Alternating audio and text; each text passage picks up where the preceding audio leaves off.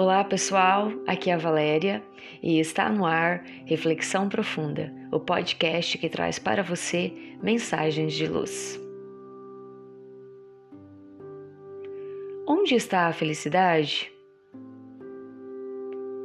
O que de mais irônico há em nosso mundo é vermos pessoas que afirmam procurar a felicidade, que a buscam em variados lugares, quando deveriam começar por uma análise ao seu próprio coração Pense um pouco em como encara o seu dia a dia.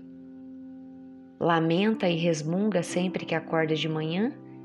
Ou agradece pela oportunidade de estar vivo?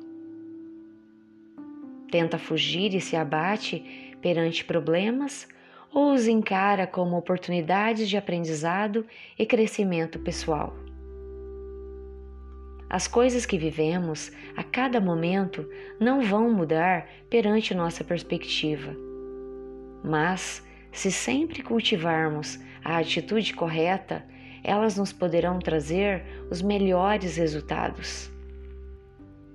Só depende de nós de que forma vamos encarar um novo dia, uma nova dificuldade, uma mudança ou, de uma forma geral, a própria vida.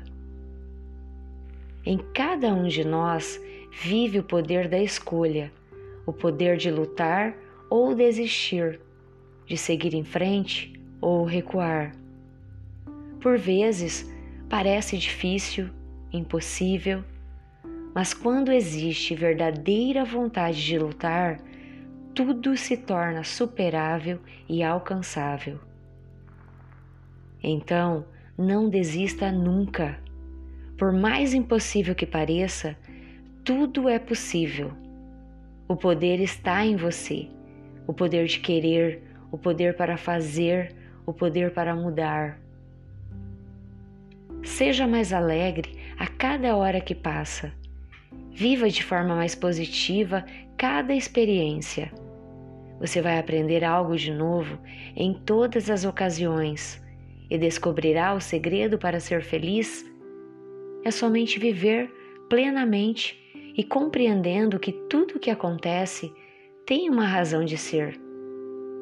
Mesmo que às vezes pareça tudo errado, não se engane, sempre há um ensinamento por trás de cada situação que passamos.